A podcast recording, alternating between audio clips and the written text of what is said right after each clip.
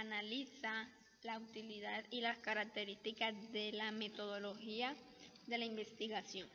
Empecemos por eh, ver el concepto de la palabra metodología. Esta palabra se divide en dos vocales, método y logos. Método que significa camino a seguir y logos es el estudio o tratado racional. Es decir, es el estudio de métodos y técnicas de la investigación, tanto en la experimental y la social.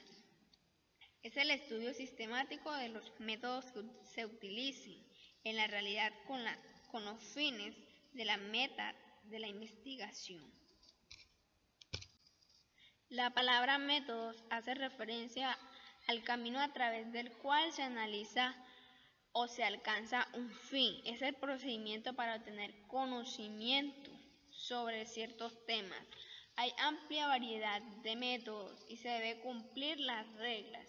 Y, una regla, según Descartes, es que se debe tener evidencias, análisis, síntesis y enumeración. La metodología de la investigación es el estudio de los procedimientos y técnicas que se emplean para realizar una indagación.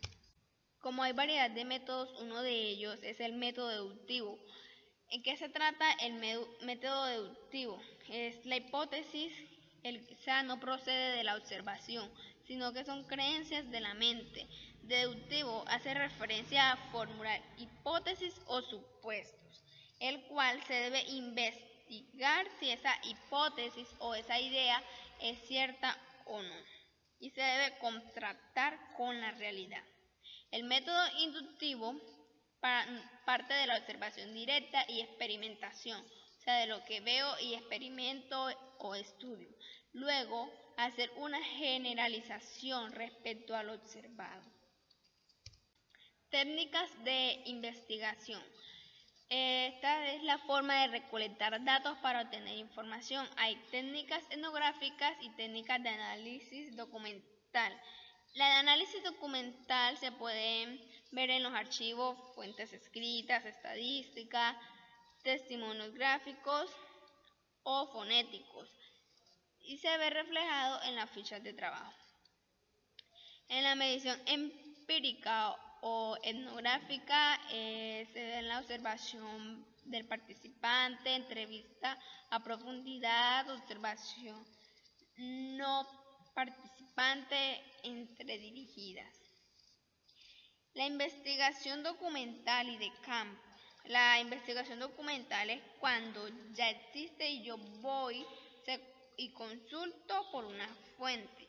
Esta parte del conocimiento indirecto y la investigación de campo es cuando yo mismo voy y busco esa información, experimento, analizo y hace parte del conocimiento directo. El método analítico, histórico y experimental. El analítico se separan las partes del fenómeno que se quiere estudiar y de manera secuencial se observa sus causas y efectos.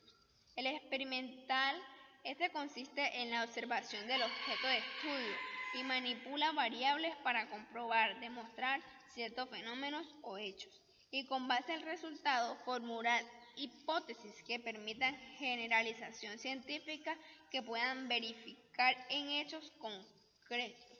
El método histórico estudia los hechos del pasado para encontrar explicaciones casuales de las manifestaciones de la sociedad actual es la comprensión del pasado puede permitir entender el modo de ser y el comportamiento humano y de la sociedad actual.